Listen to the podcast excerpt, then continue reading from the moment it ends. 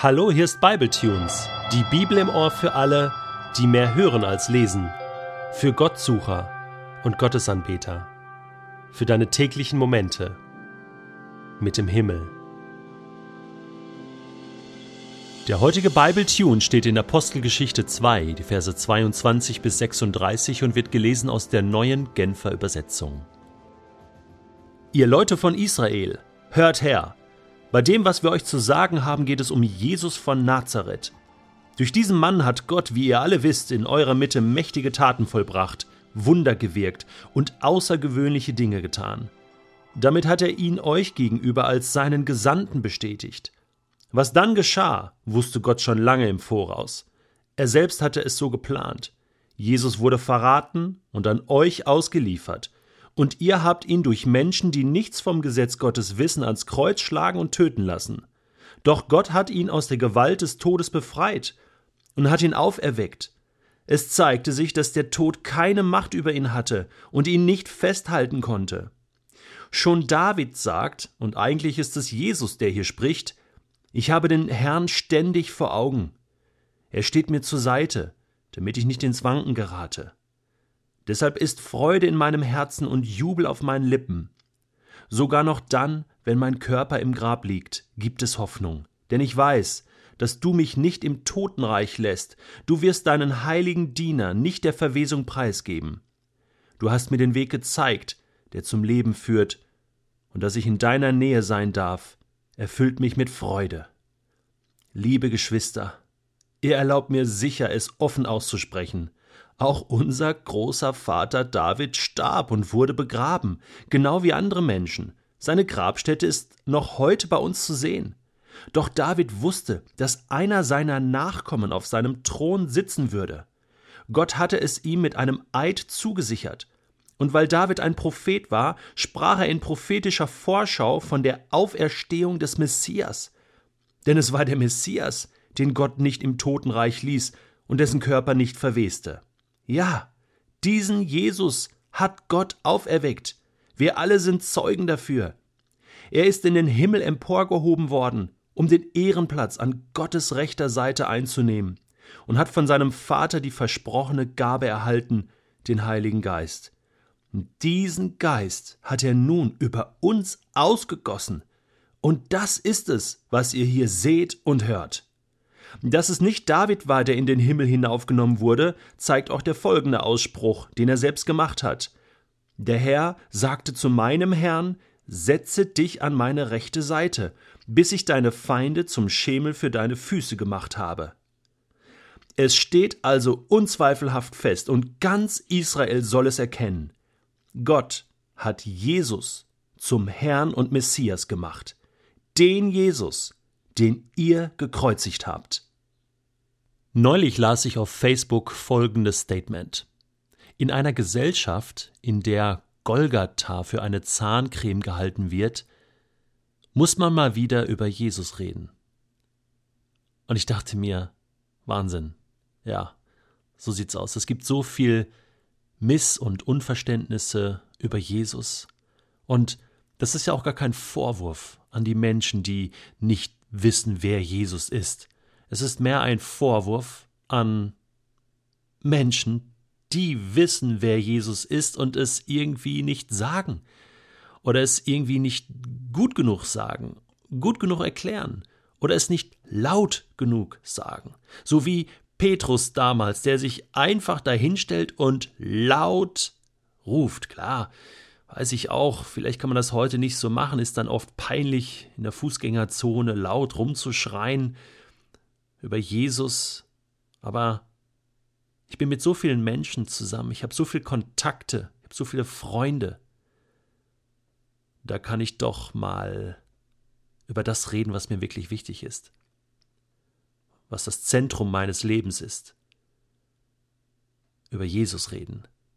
Wenn ich das nicht hinbekomme, dann werden wir eine Gesellschaft, die Jesus nicht kennt, niemals mit Jesus erreichen. Petrus macht es uns vor. Er ist das Urbild, stellt sich dahin, macht seinen Mund auf und redet über seinen Freund Jesus in einer Art und Weise, wie es damals gepasst hat, wie er die Leute in Jerusalem, das waren viele Juden, viele Menschen aus unterschiedlichen Kulturen, die aber einen gewissen Background hatten, die sich ein bisschen auskannten im Alten Testament. Und diese Menschen konnte er so ansprechen. Heute müssen wir andere Mittel und Wege finden, um unsere Kultur, unsere Szenen und Klicken und Gruppen und ja, unsere Menschen zu erreichen. Petrus zitiert aus dem Psalm. Und ich finde das so genial. Er ist sehr scharf, aber auch ironisch. Da geht es darum, dass da jemand gestorben ist und David erwähnt das. Und dann sagt er ganz ehrlich, darf ich offen sprechen? äh, David ist tot. Wir kennen ja die Grabstätte. Also von wem redet David hier? Es ist rhetorisch hervorragend, was Petrus macht. Und in der Apostelgeschichte sind oft die Gelehrten sehr erstaunt darüber, wie gelehrt und intelligent und weise doch diese ungelernten und ungelehrten Apostel waren. Das sind doch Seemänner, Fischer. Wie können sie so daherreden, so theologisch gut? Das sind doch Laien. Ja, er war einfach erfüllt vom Geist Gottes. Der Geist Gottes befähigt einem, dann das Richtige zu sagen. Oder was hat Jesus gesagt? Er hat doch versprochen, der Geist Gottes wird euch führen, wird euch leiten, wird euch die richtigen Worte geben, wird euch beistehen, wird euch in neue Wahrheiten führen, wird euren Mund aufmachen und ihr werdet meine Zeugen sein in Jerusalem. Ja, jetzt geht's los. Genau das hat sich jetzt erfüllt. Aber wichtig ist, dass wir mit dem Heiligen Geist zusammenarbeiten. Petrus tut das, macht seinen Mund auf und dann kann Gott reden zu Menschen. Wow, und was dann passiert, das hören wir dann im nächsten Bibletune. Ich habe so gedacht, wie können wir heute über Jesus reden? Weißt du, wer Jesus ist? In meinen Seminaren über das Alte und Neue Testament, da gibt es eine Einheit, wo ich nur über Jesus rede. Und die beginne ich immer so, dass ich ein großes Flipchartblatt nehme und einfach nur Jesus in die Mitte schreibe und dann sage, hey, was fällt euch zu Jesus ein? Wer ist Jesus? Wie viele Namen, Attribute, Charaktereigenschaften hat Jesus? Und dann geht's los.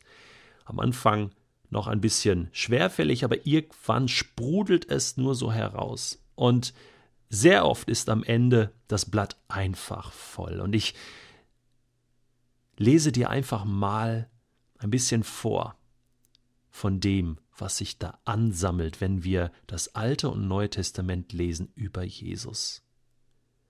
Jesus. Er ist der Friedensstifter, der Ewige, er ist der Retter der Welt, der Messias, der Heiland, der Erlöser. Er ist der Weg und die Wahrheit und das Leben. Er ist die Auferstehung und das Leben. Er ist der gute Hirte, der sein Leben für dich gelassen hat. Er ist das Brot des Himmels, der deinen Hunger stillt der Weinstock und die Tür zum Leben. Er ist das Licht. Er ist Christus, der Messias, der König der Könige, der Herr aller Herren. Er ist der Kyrios, der Herr. Er ist der Löwe von Juda und das Lamm Gottes. Er ist der Sieger über Tod und Teufel und über das Böse. Er ist der Überwinder. Er ist der Prophet, der Priester, er ist das Alpha und das Omega, der Erste und der Letzte, Anfänger und Vollender, Schöpfer und Richter dieser Welt. Er ist der Menschensohn, Davids Sohn, Josefs Sohn, Marias Sohn, des Zimmermanns Sohn, geliebter Sohn, Gottes Sohn. Er ist der Meister, der Rabbi, der Diener, er ist dein Bruder und allerbester Freund, er ist Freund der Sünder, man nannte ihn Weinsäufer und Fresser, er ist die Gnade und die Wahrheit und die Liebe und die Erfüllung des Gesetzes. Er ist die Versöhnung und unser Friede, unser Fürsprecher und unser Anwalt. Er hat sich erniedrigt. Er war Mensch, einem Sklaven gleich. Aber er wurde erhöht. Er hat den höchsten Namen. Sein Name ist Jesus. Gott rettet. Sein Name ist Immanuel, Jeshua. Sein Name ist Jesus von Nazareth, geboren in Bethlehem, gelebt in Israel und gestorben für alle Menschen dieser Erde an einem Kreuz auf Golgatha. Dieser Jesus ist mein Herr und mein Gott. Das war Acts. Und jetzt?